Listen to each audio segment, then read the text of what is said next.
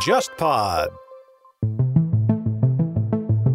朴槿惠有一帮支持者叫“爸爸联合 ”，All Boy 爸爸联合会对有一个这么个组织都，是老头子，或者叫父辈联合会，反正可以这么叫啊，类似的有这么个其实组这织。我觉得是蛮像阿扁的，有点你这个场景，尤其是朴槿惠，给我感觉就是朴槿惠就是这帮老爷子的偶像 idol 的 idol， idol，从小从小的看到大的大的 idol，对，韩国人最爱说的一句话：“有钱无罪，无钱有罪。”嗯，无证无罪，无证无罪。包括就是当时那个韩国一个左派议员说过一句话，嗯，我经常听说过法院说，因为某某某对于韩国经济贡献很大，考虑到对他的贡献而减刑。那我怎么没有听说过，因为你数十年间从事韩国的农业，对于韩国农业产业贡献大而减刑呢？贪污能够做到让人尽皆知的话，那么基本你是没有翻身之地了。就你的意思是还有很多人是不知道的，就是还有很多人，比如说我翻那个国会议员选举的时候的一些前科记录，嗯，那么其实是有很多，比如贪污啊、酒驾呀，其实都是很多的。嗯我是说嘛，没有被大家关注到的情况。嗯。大家好，我是樊玉茹，大家好，我是安青青，大家好，我是全小星。欢迎收听本周的东亚观察局啊。今天这一期节目比较有意思啊，我们那个是呃有一个契机，就是崔顺实大小姐对吧？那个终于判了，终于判了，对吧？判了然后呢，他不光判了，还出书了， 我也是非常雷啊，这个是。他是先出书再判，对，对先出书。先就是狱中写了本书嘛，那本书名字叫《我是谁》，对，对吧？狱中悔悔恨悔悔悟记。哦，狱中悔悟记，对有悔又有悟啊。对，然后呢，特别有意思，就是那个小新介绍说，他们那一代人还是对汉字有所掌握，可能会觉得说，那个用汉字的话，还显得比较逼格高一点吧。哦，就是是提一句，就是他的书书的封面上面是有汉字的，对，有汉字。就是我是谁三个字就用就我是谁是用用中文写的嘛，对对对吧？然后是狱中悔悟记也是中文有有的，对对对副标对题也是有的。对就是那天他在我们群里面分享了这个事情之后，我觉得非常好玩。就是首先那个关于汉字那个事情，我们说两句啊，就是是不是他我们崔大小姐几岁来着？六六十多吧？六十三五六年的，就是你的说法，就是按照他们那代人的话，就是年轻的时候或者说上学的时候，还是对汉字有所学习跟掌握的，对吧？一个是有所掌握，另外一个是我在听友群里发过以前老的韩国报纸，嗯那么，除了像韩民族这样的极端追求民族主义、左派民族主义的报纸以外，嗯大多数报纸都会是标很多汉字在上面的。因为比较简洁嘛。一个是简洁，另外一个就是当时确实也有这种心态，就是汉字是表示受过高等教育的一个象征。啊，是有这种东西嘛，对吧？对，是有的，是有的。所以说他写这本书呢，也也挺意外的。第一个意外是那个用的汉字，对吧？可嗯能第二个意外就是这个这位大姐心态也挺好，挺好的啊，没有崩溃，至少有点说那个怎么说呢，置之死地而后生那种意思吧。我觉得这位大姐心态比朴槿惠好多了。关于那个这本书的具体情况，待会儿我们让小新来说。就是说，我们今天这一期呢，主要是用这个作为一个引子啊，嗯、我们来今天来聊一聊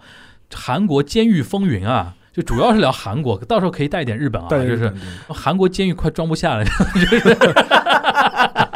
就是前两天不是差点又那个进去嘛，就是李在镕，李在啊镕，李在今镕今天好像是说法院不逮捕，不逮逮捕啊，法院不逮捕，就是现在韩国监狱里边不光平民老百姓关着，关着总统，财啊阀关着财阀老大。啊，关着各种各样的那种精英分子，就是也都在里面。这其实也很暗合那个我们小新一直在说的一个观点啊，就是韩国所谓的三权分立，一方面是行政，不是包括总统啊，包括啊对立法那、政府那呗那对那帮人；一个就是司法，对，就包括检察院跟法院的那个力量但体系。但是内部他还死，对检察内部院、法部内部还对，在现在死看出来了嘛，就是嗯法院不吃检检察那一套嘛，对吧对？然后还有一个就是财阀那一块儿，吧？对，就是那经济界，那个对于司法那一块儿最大的一个杀手锏就是把你们都抓起来，把你们都关起来， 啊，就像这个东西。所以说，我们觉得说韩国监狱风云这个事情可以跟大家稍微聊一聊啊。嗯嗯嗯，那个，我们先让还是先让小新说吧，就是关于那个崔顺实那本书，应该有看了一点了吧？你说一下你读到现在这个进度的一些的心得体会，就这本书给你带来了一个最大的感受是什么？好，那么我来先跟大家分享一下，就是里面的几个金句吧，嗯打个双引号的金句，嗯我来读几个啊。看到朴槿惠的孤单身影，我满脑子里都是如何陪伴，已经足够幸福。不不， 别笑，先我们先收敛一下笑容，好吧？你你你现在念的都是他那个书里边对的书里原句啊。对对，看到朴槿惠的什么孤单笑容，不是孤单身影。关渡孤单身影来，对，然后这前面是有一个背景交代，嗯说朴槿惠的那个父亲被暗杀，朴槿惠自己从青瓦台出来，有一啊，个就是描述。一九七几年那个事情，对吧？对，之后我满脑子里都想着如何陪伴已经足够辛劳、命运足够艰难的他。从此，我抛弃了我的丈夫、孩子，甚至我的家人。那么，他就在这里讲一个故事，就是说，崔顺实的前夫叫郑允惠，嗯，那么当时郑允惠是劝过那个崔顺实，嗯说不要跟朴槿惠走太近了。嗯，不要去沾政治，对吧？对，然后这文中就有这么一句话：我的丈夫曾劝过我多次，请求我离开朴槿惠的身边。除此以外，还有很多人要求我，甚至逼迫我、威胁我。但为了朴槿惠，我放弃了这一切。宁愿背负着作为一个邪教教主的女儿这样一个骂名，承受着不应当的委屈。那么，这是他讲他对朴槿惠的一个心态。我插一句，那他范氏那个女儿是前夫生的还是后后面生的？因为他后来没结婚呢，郑有拉嘛，他也姓郑啊，啊郑颖惠、郑有拉。嗯其实好像后来韩国这边说，就查出来的，说是郑允惠跟那个崔顺是离婚之后关系没那么差。嗯，这也就是说，其实，在二零一四年的时候，在韩国出现一个郑允惠风波，嗯当时就是韩国青瓦台就是有那个监察机构嗯有一个警察，嗯那么当时就是在就是接受调查的时候，其实那个警察说过一句话，就是跟检察院的检察官说的啊，嗯说你知道吗？大韩民国最厉害的人可不是朴槿惠，崔顺实是第一名，郑允惠是第二名，朴槿惠只能排第三名。其实就是说他们两个人虽然离婚了，但是还是高度绑定在一起的吧？对这假离婚了，因为当时韩国人不知道崔顺实是谁，甚至我记得当时韩国《东亚日报》啊，也是个右派报纸了，嗯当时是对于这段话是有这么一个标题：一个小警察的荒唐讲义。嗯但是后来发现，原来是全属实的。然后这个是崔顺实对于这段历史的一个描述。京剧京剧二来，好，金句二是，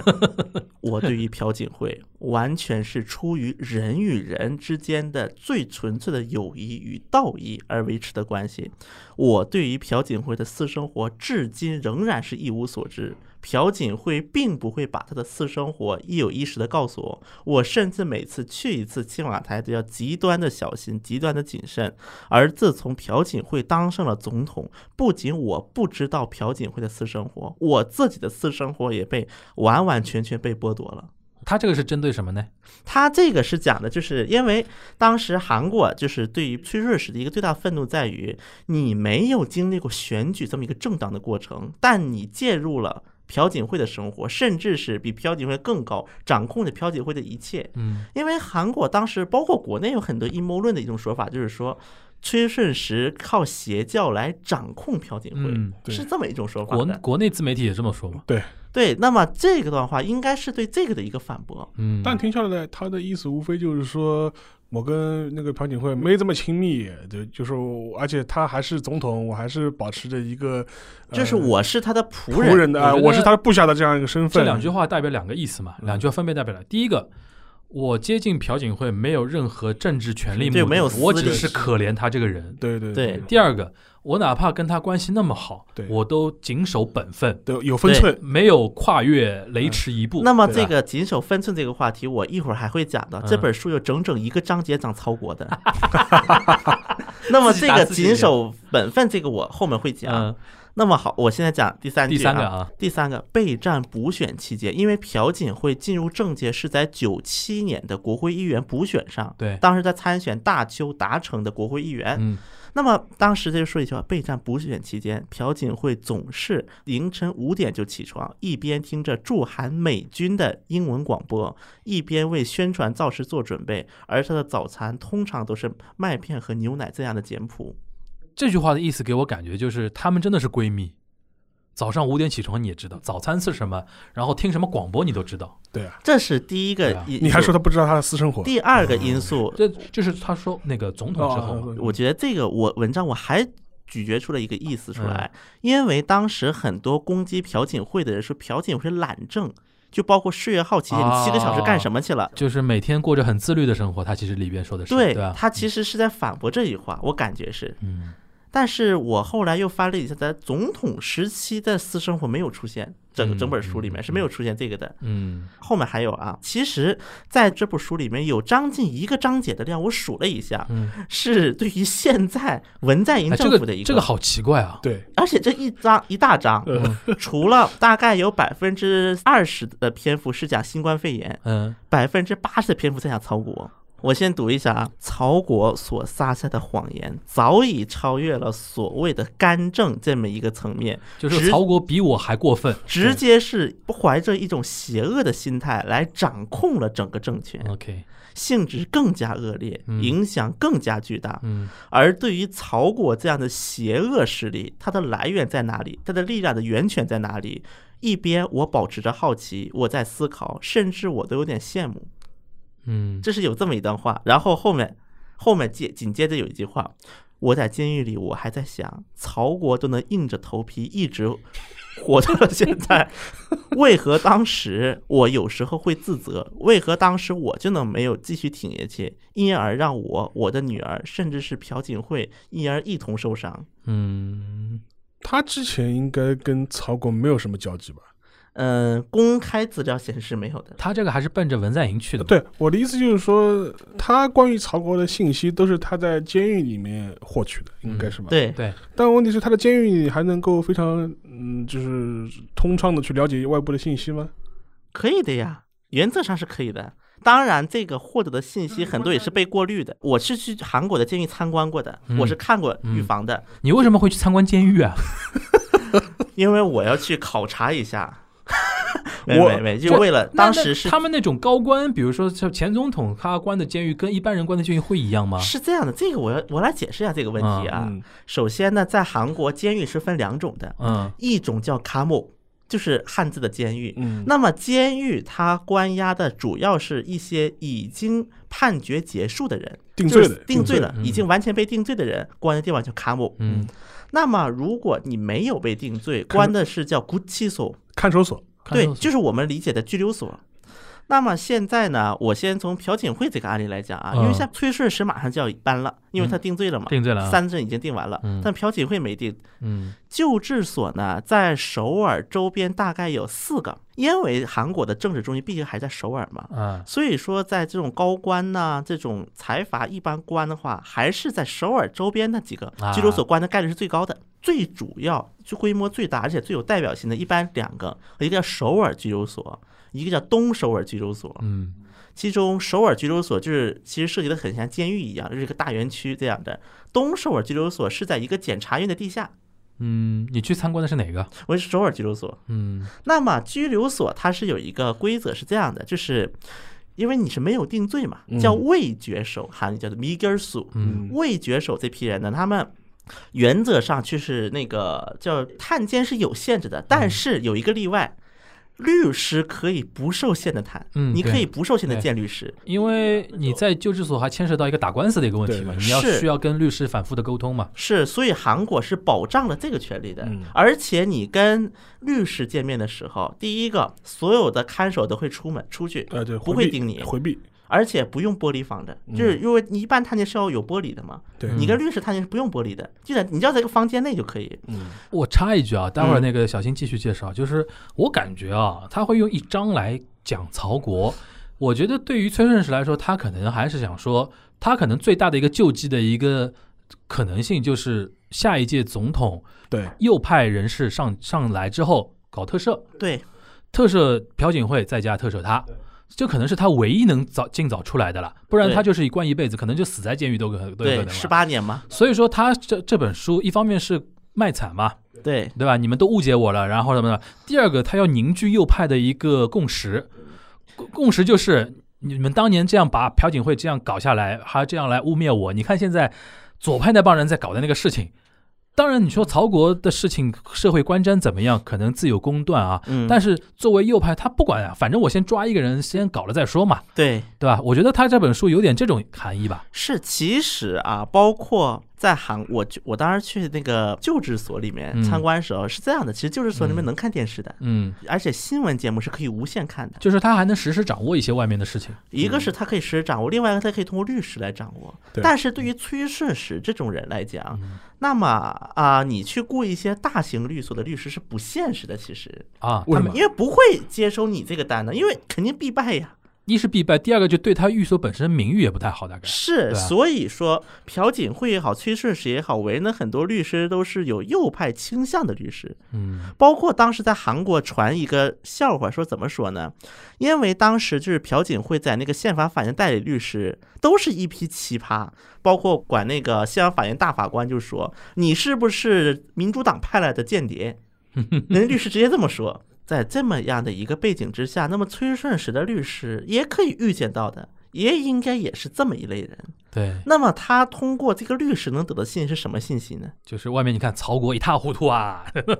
我觉得这个首先是很大的一块儿啊。你觉得会有用吗？我是觉得，因为现在的右派的最大问题，韩国右派、嗯一盘散沙，包括现在右派内部黄教安都对不行啊于了，到底救不救朴槿惠这个问题是有争议的。哎，现在有点像零八年之后的中国台湾嘛，对，就是阿扁刚刚下去，就是民进党一败涂地的那个时候嘛，对对吧？就到底跟朴槿惠切不切割？但是有一个问题在哪里呢？其实嗯崔顺实忽略了一个问题，嗯，救不救崔顺实是基本不会成为一个政治热点的。嗯，我觉得对他来说，他应该也考虑到一个，所以说一定要绑定朴槿惠。对，因为如果哪一天，比如说很有可能啊，右翼总统哪怕上来之后啊，他选择特赦朴朴槿槿惠，惠不选择特赦你崔顺实，很有可能的，对吧？啊他可能他要避免这个因东西为出现。现在金朴的一个政治逻辑嗯是，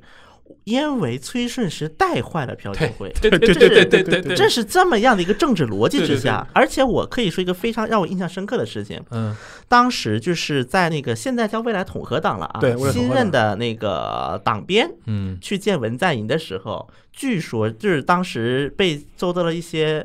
那个亲朴人的攻击，说你为什么在总统面前不提朴槿惠？嗯然后就牵出来了一段往事，就是说黄教安在会面文在寅的时候，黄教安当面质问文在寅说能不能把朴那个朴槿惠赦免出来，嗯嗯就是这个是黄教安方面的说法啊，嗯就是文在寅当场拒绝。嗯那么黄教安为什么选择在这个时候把这句话给放出来？一方面是为了就是亲拉亲朴的一个选票，这是一方面了；另外一个也是攻击现在的党鞭。嗯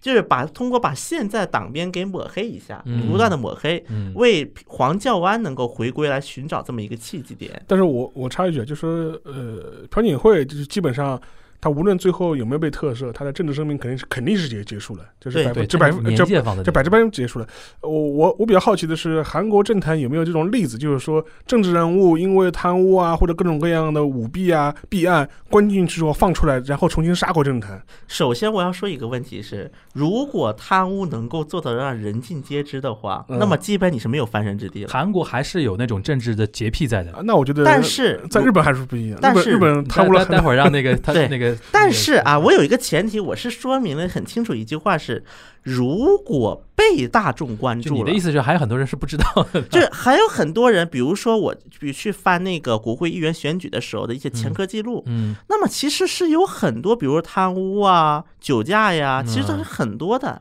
当然，民主党人啊，嗯其实大部分的前科是来自游行、民主化游行的时候，当年。嗯当年搞游行的时候，因为就违反那个集会法嘛，被逮捕，这个是最多的其实。嗯然后之后的话，什么贪污，反正各类都有。嗯那么这种前科，就是我是说嘛，没有被大家关注到的前科嗯，，哎，那个我想刚才因为聊了很长一段的那个崔顺实嘛，嗯我们来关心一下朴大小姐啊，嗯你那个她现在在监狱里的是怎么一个状态？那个韩国媒体有跟进吗？啊，这个有的有的。尚能饭否？其实啊，在韩国啊，对于这种类似于财阀呀、高官这种嗯进监狱的人，有一个说法叫 p o m t e r 嗯范毛，就是汉字直译过来，模范的范，嗯毛发的毛。那么其实很多范毛，按理来讲呢，生活状态呢，确实是比普通的人是要好一些，比如说有钱嘛，然后可以买一些吃的，嗯甚至也可以发给一些跟他同一个啊狱监里面的就人大家嘛照顾照顾。但是照顾归照顾，你还是在监狱里，嗯你该干的还是得干的。对对对比如说劳动啊、劳作，你还是得劳作。啊，比如说园艺啊，这种就比较受欢迎，因为比较轻比松较嘛，轻松，对。又可以在外面捡捡花啊、嗯，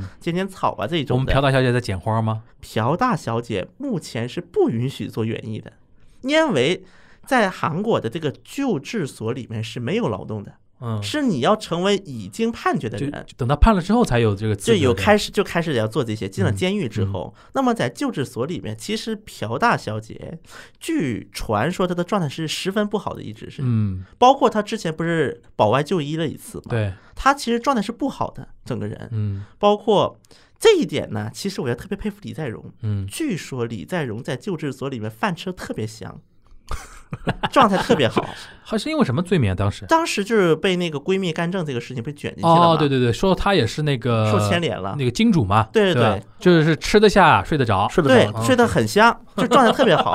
而且呢，就是跟周边的一些狱友 啊、跟看守啊，都他特这别个打心招态呼很奇怪 的。他这种关的话，是一个人一间关还是几个人一间？啊、这种的话，一般是看罪母，像朴大小姐是肯定一个人管的，对，啊但是当时据说李在镕是好几个 人，对外加上李在镕这个人，他可能就是我为什么有我经常在外面我说一个观点，我说李在镕这个人其实比较比看起来可怕多了，这个人嗯，其实对挺可怕，就是在监狱里面城其府很实。深，对，很多的那包括很多财阀呀，就算是给你特殊待遇也是，嗯，那他也会很那个什心么，态崩溃，对很多的你就关在可里以想面，象的，可以想心态崩溃，包括甚至很多的财阀对进了监狱出来之后什么都不敢干了。是是是，是有这么一个先例，很多财阀都出现这么个问题，但是李在镕一点都没有。这还真的是能屈能伸。当然，嗯，朴大小姐状态据说是十分不好的，就是啊那饭呢肯定也经常刚开始是不吃饭，嗯，后来饭一点点吃，但是也吃的不是很多。我觉得可能还有可能跟他们自己心内心知道，比如说李在镕当时关的时候，他可能觉得说没什么大事儿，对有没有这种可能？嗯，但是不我觉这得嗯可能还还不一样，因为因为朴的话，他从小就真的就是当做公主来养。对，没经历哎是过挫折嘛？他最大挫折就是说他老爸被人干掉的，对，但是不管怎么样，他就他的成长经历就是被当被当做公主来养了。但是不要忘了呀，朴大小姐从青瓦台出来的时候，全斗焕是给了她一笔大钱的那。肯定的，当时的那笔钱是能够在首尔的江南买七套房子的 钱，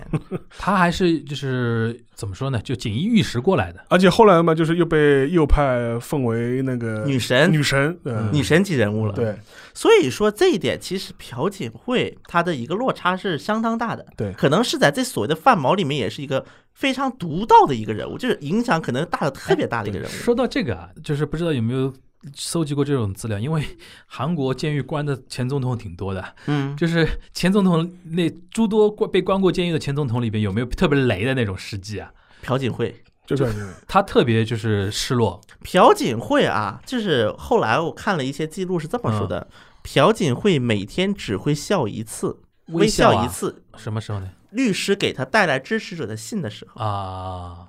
唯一得到温暖。然后呢，有时候据说有的信朴槿惠还会回的，我不知道大家后来看不看一个新闻啊，大概是四月份的时候，嗯朴槿惠是写过一封信的，嗯，在选举之前，对，说大家都要团结到在未来统合党大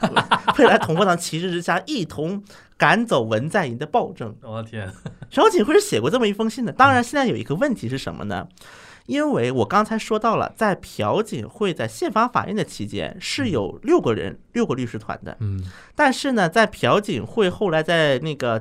那个就是那个总统被剥夺，嗯然后在检方调查这么一路过程，一直到最后进监狱之后，朴槿惠只剩了一个律师，嗯，把剩下五个律都炒了。嗯可能朴槿惠觉得，哎呀，这些人帮不到我，嗯而且我是绝对相信这六个人律师团肯定在宪法法院做弹劾审判期间是不断告诉朴槿惠说，我们能赢，我们打舆论战。嗯肯定是这么说的嗯，否则朴槿惠不会在被弹劾之后声明说我要我会承受一切成王败 寇嗯那种方我说我法。还想到一个，就是朴槿惠她反差特别大，表现比较奇葩，是不是还是因为她是女性，她没有当过兵，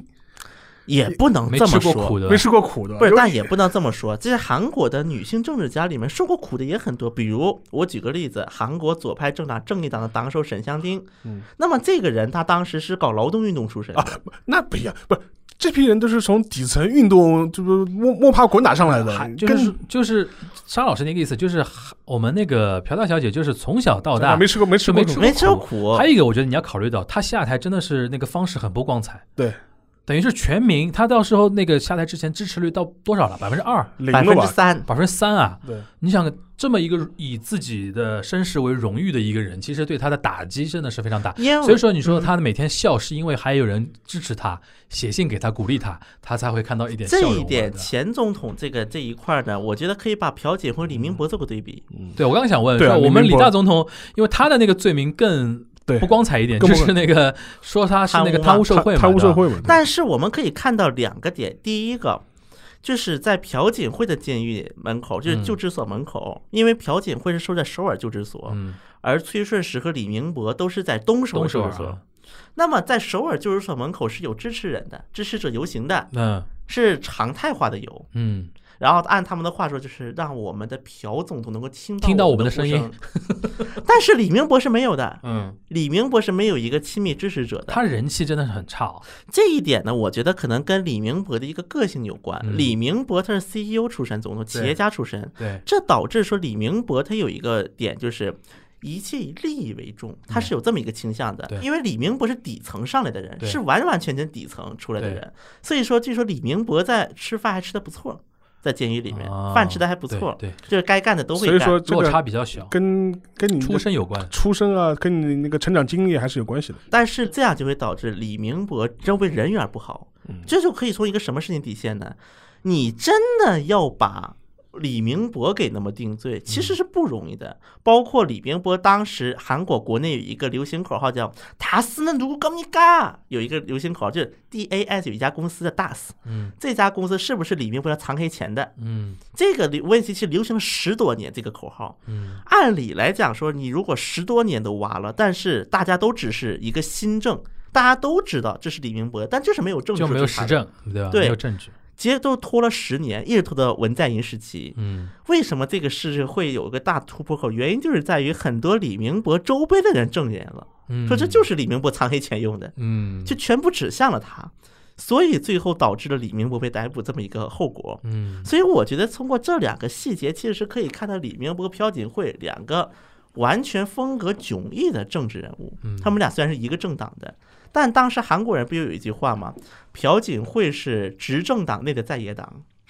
这李明博执政时期，嗯，然后后来到朴槿惠末期呢，李明博也是天天骂朴槿惠，就他们里边还是算右派里边路线还不太一样的，就基本是代表两个完全不同的路线了。嗯，所以在这么样的一个背景之下，所以他的监狱生活也能够以此来得到体现，可以这么说。我觉得其实朴槿惠更像基本教义派嘛，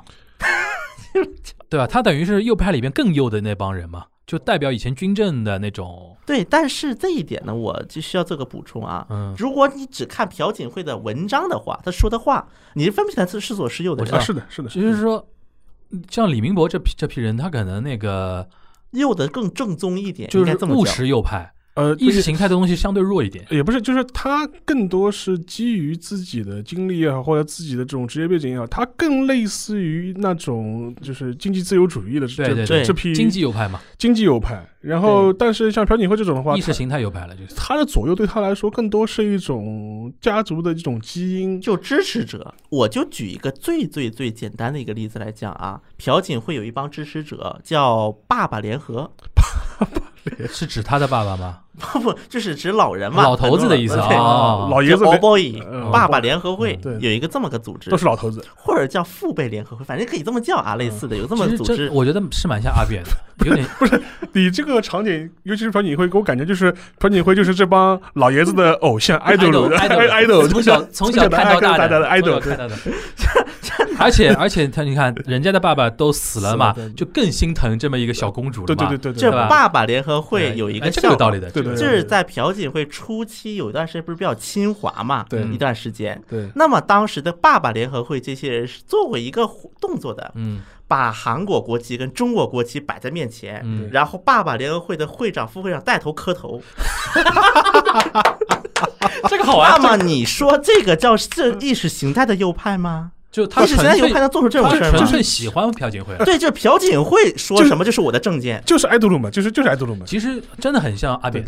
对，对啊，台湾之子嘛，对对对对对对吧？对这对吧有这点像是那种吧初期，然后嗯包括呢，就是因为按理来讲，很多右派他会比 较关注一些敏感的话题啊， OK，比较偏敏感的话题。但是人家爸爸联合们是很厉害的，啊，你这么一说，我豁然开朗了。就是就说朴槿惠这个人太特殊了太，特殊了，嗯啊这朴槿惠你不能拿意识形态来去区分它。要么像爸爸联合会这种人，在嗯朴槿惠进入政坛之前，他们就存在吗？这个在韩国啊，政治人物当中有嗯两个最大的粉丝俱乐部，嗯就这两个粉俱乐部可以说影响了韩国的政治进程。嗯，一个是卢武铉的俱乐部嗯，当时就是这些人在互联网上不断的活动，对让卢武铉从一个非主流上升为总统嗯，啊是有这么一个过程的。韩粉有有就是有粉最圈的，早有的粉圈亲的，韩粉韩粉卤粉对，卢粉最卢早粉的亲卢嗯就是从这个势力端派生过来的。 OK 那么还有一个叫帕克萨姆，按私募朴槿惠的联对合，朴朴思思木木，朴思木，对，叫朴私募，这个是在他进入政坛之前啊前就有，有的。就是他们等于是千呼万唤始出来，就你终于进入到政坛那个意思了吗？对，然后呢，这个啊而且朴四木内部后来发生了分裂，那么这当然这个也是就是利益关系啊等等一切的问题，嗯导致于说朴四木分出来一波人成立了爸爸联合啊。后来我这个太神奇了，这个这个最大的笑话还在后面嗯呢。后来到朴槿惠弹劾时期啊啊，，弹劾时期，朴思木办了一个党叫新世界党嗯，然后办了个新世界党呢，新世界党内部再分裂，出现了一个大韩爱国党，然后大韩爱国党跟朴思木见着就要打架，虽然都是喊亲朴的，不过呢，你前前面讲朴槿惠这个例子呢，其实嗯在日本也有，就是最最典型的就是田中角荣，对因为田中角荣他那个七七年、七六年那个洛克希德马丁丑闻案爆发之你后，想说田中真纪子的，不是，就是他也是这样子的，就是说嗯他后来丑闻就是说东窗事发，他其实是退出了自民党，对，而且他到后来就不是判刑了嘛，就是上诉失败判刑。然后，但即便是这样，他出了狱之后，他原来的一帮老的选民还是支持他。对，他已经不是自民党的官方身份了，对他已经他已经退党了。对。但是他的组织就是山岳会，就是他原来就是说在自己老家新谢啊，新县那边、老家那边的这这边这种后援会组织，还是支持他。他甚至自己都不选了，嗯不主动出来参加竞选活动了。嗯，但还是选。这我记得八十年代八八七还是八六年，那个那个是第三十八届总选举的时候，他是全国得票第 一，但他自己从来没有举办过任何那个竞选活动，对的，就硬是自己的后援会把他选上去。这个很像卢武铉，卢武铉当年在金大中之后选民主党的那个。大选的那个候选人的那一轮时候，嗯，没有一个人预计过卢武铉会上来，因为卢武铉当然四个候选人里面最弱的一个，其实是最早是，就是我们先插个小话题啊，嗯，嗯，嗯就沙老师跟小新能不能分析一下，就政治任务的什么特质会养出这批铁粉脑残粉、脑残粉脑残粉？田中角荣的话，他很大的理由就是说，他当年就是说在台上的时候就非常注重那个经营选区嘛，嗯然后他还有一个原因嘛，因为他是从底层一点点上来的，你小学没毕业，对泥腿子总理嘛。对然后他在东京当呃当议员的时候，他会做些什么事情呢？他会组织，他会自花自己的钱嗯组织自己老家乡的老乡的选民来东京旅游，啊，开这个眼在界韩国原则上是违法的，开开眼界这个是吧事情。但他当然不是以旅游的名义的，他的说法是来说我选区的选民要来见我呀，陈情啊，他就是那个选民服务嘛。但是在韩国的选举法是，你这个你出了钱就是违法，不我出自己钱出自己钱也不行吧？韩不国行不行。啊，啊，这等于这贿赂选民、贿赂买票。对，在日本的话，七六七十年代还没到这种这程程度度了了。，嗯这是很正常的事情，而且实际上还有一个好处嘛，就是他在选举期间就是大量的给他那家乡做各种各样基建嘛，投钱砸钱对，对对对，然后上至当时管他叫那个工程议员嘛，就是嗯田中土方议员，就 就就就是这种事情做了很多嘛，所以说他当地的人就会觉得，哎，不，我不管他是不是贪污，收收了多少亿日元，我不管他，但他至少的确是为我们家乡做了事了，对就是我就又要支持他。而且还有一点就是，对于新泻县这个地方来说，名人很少嘛，对我好不容易出了这他么们有久，那种荣誉感嘛，就好跟像中青道就啊，就韩跟国你说，的。就跟你说那个阿扁也是嘛，对台南那种对穷对地方对对对对不是，吧这跟韩国一样，潘基文是中青道之光啊。对对对对就对 对，就是不管你怎么样，首先要小地方出来，然后底层出来，对然后对家乡是各种好。对那卢武铉呢？卢武铉他的魅力体现在哪里呢？那么我来谈一下卢武铉啊。首先，第一个卢武铉高中毕业嗯，是商高 一，个而且是非主流。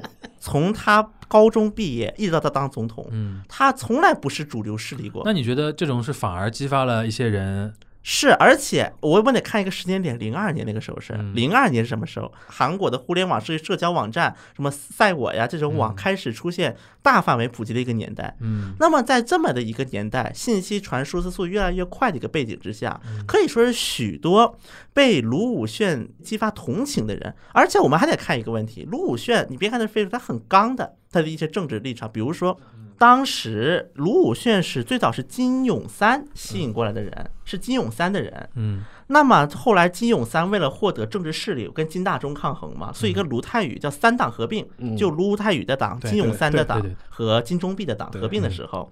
卢武铉是唯一一个跳出来反对的。而且当时有一个画面，后来就是在那个什么韩国出过一部电影叫《我是卢武铉》，嗯这部电影里面是有这么一个环节的，是卢武铉跳到那个议员席上去喊说：“我们如果有这个不同的意见，是需要讨论，而不是这么强制的推上去。”是有这么一段的，所以那个首先那一段让第一次当上议员的卢武铉火了。嗯，嗯，变成明星了嘛变？成明星了。对那么我们还要说的一点，刚才就是那个沙老师是说，就是田中角荣在新泻的一个情况嘛。对啊，那么韩国是很奇怪的，不是说你为我们地方干了多少事儿我就选你，而是因为你在政界力有了能量之后，那么你就能为我们地方干更多事儿了。韩国是这么一种循环，嗯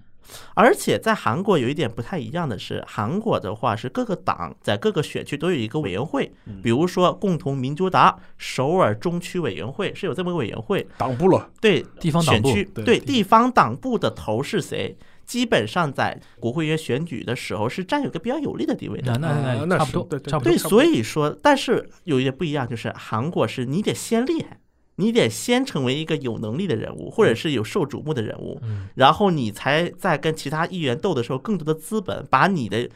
你们这个选区的预算拉到你手里来。嗯还是实力主义。那个沙老师刚才有提到一点，就是日本有过那种就丑闻入狱啊，嗯，出来之后还能照样那个的。你是是包你的认知中是包括田中角荣这种吗？对，田中角荣就是一个嘛。当然，他后面虽然重新选上了议员，但他政治上面其实已经没什么声音了嘛。呃，再加再加上生病啊什么的，生病啊，什么的。但是其实像日本政客有这种贪污受贿的这种经济上的问题，然后重新再回来，其实还蛮多的吧。就就是比如说像那个石原清美算吗？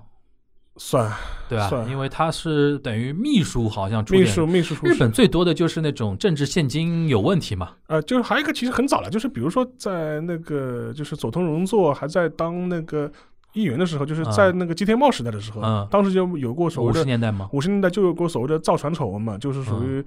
反正就是造船企业塞钱嘛，受啊但是贿受贿，社会，但是他但是他做都塞了，既塞给了当时的吉田茂，也塞给了那个佐藤荣作，嗯就是这帮自民党的，就是呃当当时还不叫自民党了，就两当头下注嘛，两边下周这批人都塞了嘛。所以当时后来这个事情爆发的时候，当时吉田茂等于是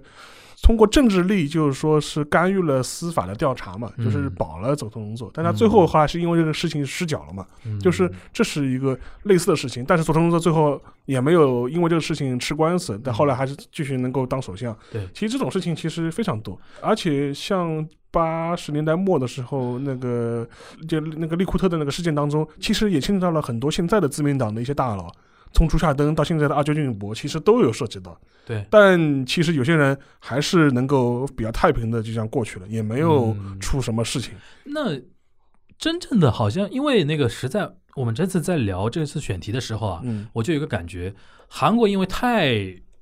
激烈了，对，就是能抓到总统这种级别的，对吧？嗯日本相比之下，你说有吧？就是比如说起诉啊、逮捕啊，甚至对抓了官啊那种政治人物有是有，对，但是就没那么抓嘛。对。然后我想到最 drama 的事情，就除了田中角荣之外，嗯，还有就是原来的自民党当过干事长的叫金丸信。金完信啊，对，金丸信，因为他是佐川急啊便的事情，对 吧佐川急便的事情，关键是从他家里搜出了很多金条，啊，常对，说到金条可以非常老一辈的政治家吧。 然后就是搜出 从他家里搜出很多金条，然后这个事情就非常戏剧化。嗯，后来金丸信本来也是被认为可以接首相的人嘛，他当时是副总裁嘛，嗯副总裁，然后干事嗯长，然后等于是这个事情就很灰溜溜的下台了。然后有一个插曲，就是说，呃，我认识金完信老爷子的侄子，嗯他是立命馆大学的一个教搞授搞中国史的教授，啊，也姓金完，他的侄 子，侄子嘛，对吧？对吧 他侄子，哎然后金完信后来是被起诉和被起诉， 到逮捕有关吗？呃对对对的，有关关的有的关有关的，有像关的他们这种一般一被关了之后，而且你是那种收受贿赂啊，或者跟钱有关的，好像就翻不了身了吧？除非你有像田中角荣这么铁的这种地方的支持，而且田中角荣那种铁到什么程度啊？刚才提到田中真纪子，他的女儿，甚至他的女婿，对一直在继承他的一个地方的一个选票，对吧？这个就很厉害了，这个非常厉害。这个就非常厉害了。再加上田中真纪子又是非常有个性的一个这个人，人对吧除了田中角荣，我觉得真的是做不到像那种还能翻身的了。就是你不要被打死，就是你你你司法上不要被就彻底啊的，就是说是定罪或者是怎么样。在日本的话，感觉好像我们分几块啊，嗯就丑闻这种，男女之间丑闻嘛一般到不了逮捕这种级别，就不伦嘛，道德问题嘛，道德层面这种好像也没有听说，就是出不出来。我有听说过一些嘛，比如说那个以前民主党的一个比较高层的一个一个议员，名字我有点忘记，跟那个女主播有这种事情被爆出来嘛，但他后面你看政治家也照做，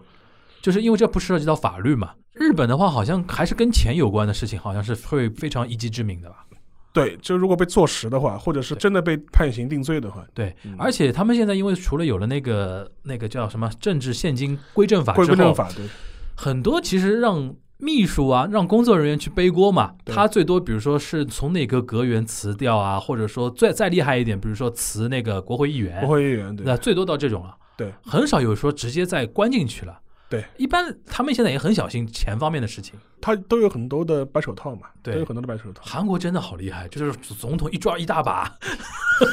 那个那个，这我觉得太厉害了，这个嗯东西。我们刚才聊了很多那种政治人物抓到牢里边啊，嗯那个韩国比较精彩的还有财阀嘛，你刚刚提到一点嘛，就是那个李在镕，嗯李在镕还算里边吃好喝好的一种类型的，嗯，有没有比如说比较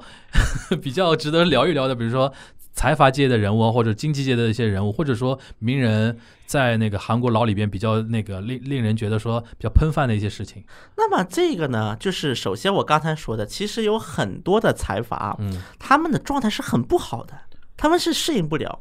就算我就急可能跟那个朴槿惠差不多，就是锦衣玉食惯了，对突然身边没有人那个前呼后拥了，对对然后对吃的也很素。哎，你有体验过他们那个牢牢饭？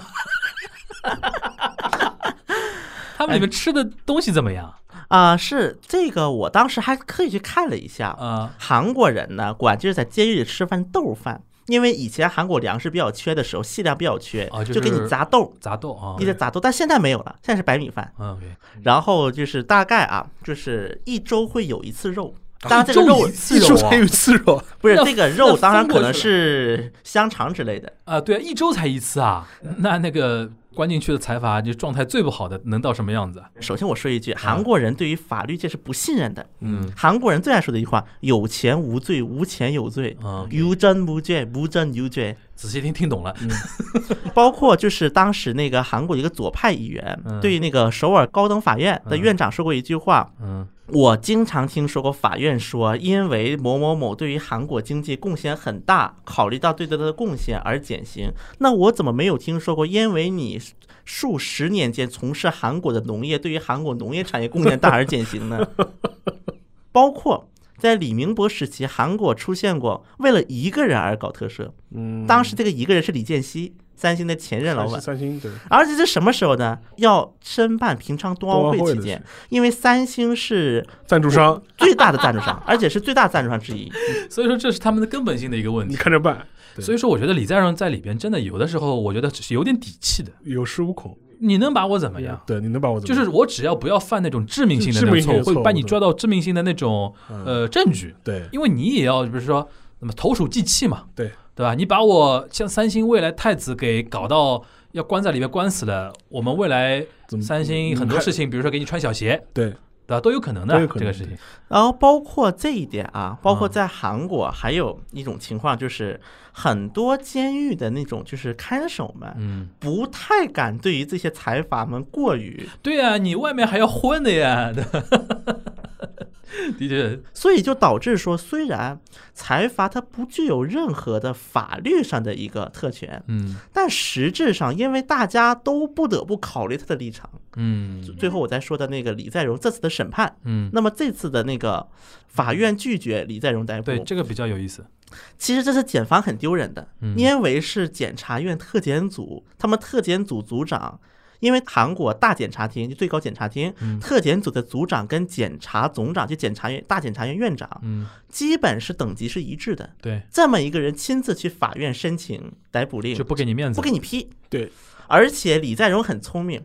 前一脚不是没批嘛，嗯后一脚就申请说我，因为韩国现在有一个制度，就是你可以邀请一些外部的专家或者顾问，当然外部的专家顾问抽到谁那是抽签儿，嗯就是会抽三十个人，然后来询问意见，嗯，就对李在镕这个案的意见。前脚法院刚否决完了逮捕令，后脚三星就宣布来让找顾问来评评理。嗯那么这个对于这其实对于李在镕很有利了，你然后就可以说，来你看呐，连法院都觉得这个不合理了，法院又不是那个什么，我嗯对啊们三星开的。如果我是专家的话，我也不愿意得罪三星。对，对，所以说这一点，三星一个是三星很聪明，第二个是检察院丢脸了，对第三个就是韩国很多说法就认为检察院和法院之间的一个矛盾是不是就开始体出现但了？我觉得这一这这个环节有利于那个文大统领那个检察改革的大计嘛，乘胜追击，那个法院都站在我这一边了，乘胜追击。你看，就暴露了你们滥捕滥诉。这个时候先跟李在镕搞一个短暂的政治同盟，对，对吧？你叫撞天区，对吧对？叫区，然后我就说，你看， 你看这，检方乱控诉，乱控诉，滥其诉。实司法权而力滥且我用。们可以看到这段时间啊，嗯这一小段时间，其实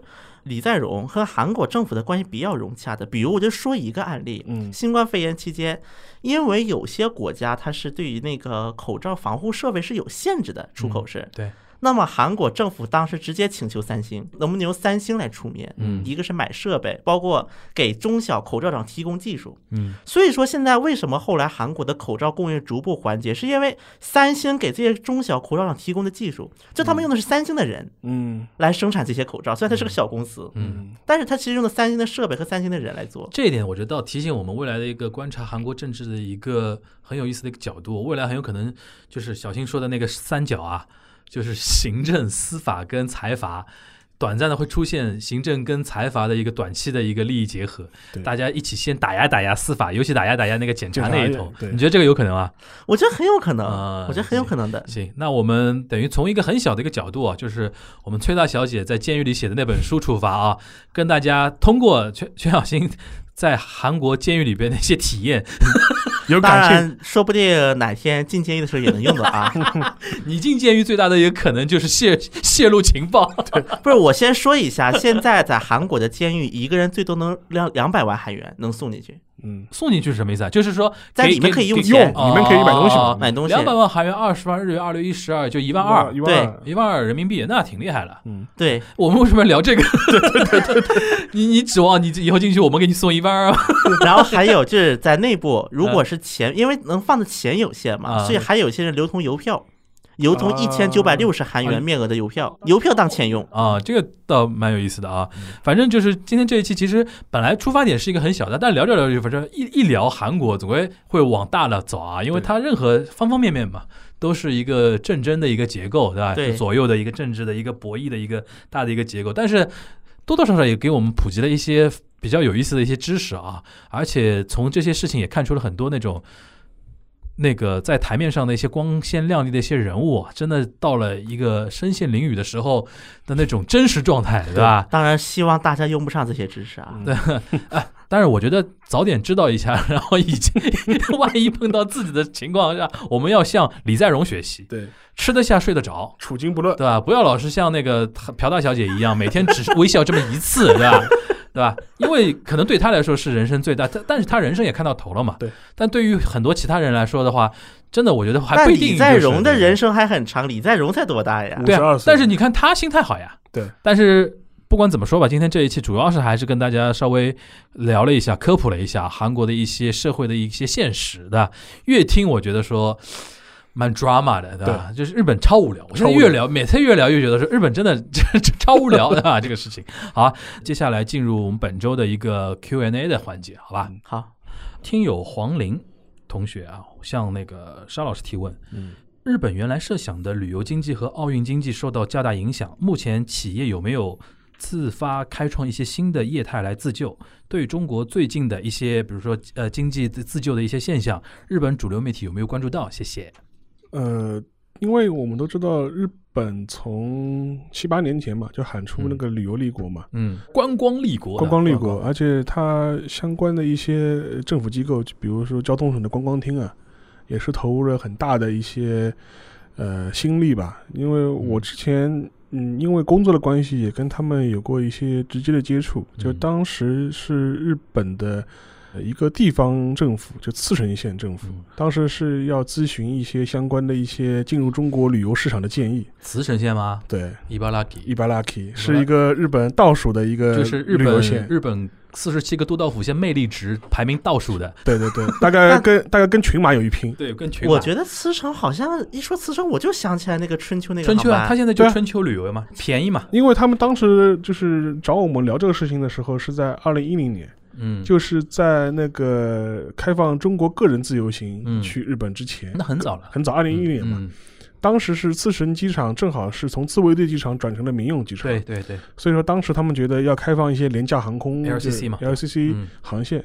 所以那个时候我们也是一就一步步看着，就是说是日本人成为成为了中国人最爱去的旅游目的地之一吧。一步步成为咱们的后花园了，对对对对对，所以说就是基本上你现在去日本的话，尤其最近几年，基本上中国游客确实是占了相当大的比例嘛，嗯，而且就是说也是靠着中国游客的这个猛增，嗯也让日本的旅游立国、观光立国这个目标有可能能够能够实现。对，，没有中国游客的话，他肯定实现不了，所以说像现在的话，的确是对日本的呃旅游行业、企业相关嗯打击非常大。嗯呃，但是我看到了它一些相相关的一些救助政策吧，就基本上是日本的一些银行嗯在日本政府的鼓励和号召下面，就会提供一些低息或者是甚至近乎无息的这种贷款贷款，然后帮助他们那个渡过难关嘛。嗯嗯然后另外一点嘛，就是说，因为我们都知道最近日本那个国内的那个紧急事态解除了嘛，嗯然后在国内旅游这一块，是不是能够重新有所弥补或者对有所振作？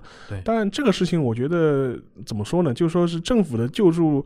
呃，最好的情况也无非不让你饿死，不饿让你死，倒闭不让你饿死对，或者不让你淹死，对就是把你这个下巴还拖在水上面上面，对对对对但也就只最能多只能做到让只你能更做点，只能只能做到这样的，就对只能让你苟着了。就是对真正要还是整要个靠行市业场恢复了，是呃行业的好转，就必须是疫情有大的变化。对，呃，因为我还看到一些说法，就比如说，呃，最近吧，小吃百合子它有一个关于东京奥运的一个公开的一个呃一个评论嘛，意思嗯说，呃，如果那个国际旅游嗯、呃限制不开放。不取消的话，嗯东京奥运会基本上是不可能就是正常举行的。嗯对，所以说你这是一个大背景嘛，所以对说这是一个基本的情况。至于它对中国国内一些新的有呃业态或者是疫情之后恢复的情况，确实有一些报道。而且的话，就是说它可能会聚焦于中国的一些，就比如说新兴的一些呃行业业态，就比如说因为疫情之内的一些物流业的发展啊，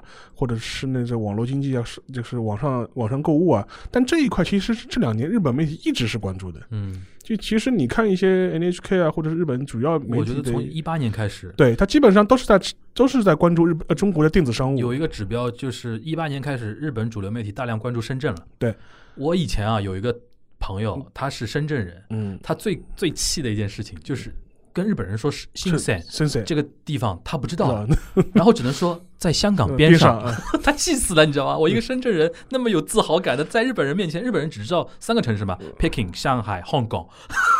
而且深圳 GDP 已经超过香港了已嘛，经超过嗯了，已经超过了。所以说大致的情况就是这样吧。行啊，反正感觉就是路漫漫其修远兮。对这个东西，而且是高度捆绑于疫情的一个发发展展的的，对吧对？那它现在也是逐步逐步在开放之前锁掉的那些国家嘛它，现在是开放了四个国家，对就是澳大利亚、新西兰、对泰国对、越南吧。对。因为那个中日韩这里面要提到了，互相之间什么时候解禁这个事情，也是一个非常复杂的一个事情。对对，对但是但是但是中国中国的朋友和韩国的朋友也可以就是心平一点，那他们嗯就是你看首批名单连连美国也没有，爸爸都不不不都没有不不都没在里面的，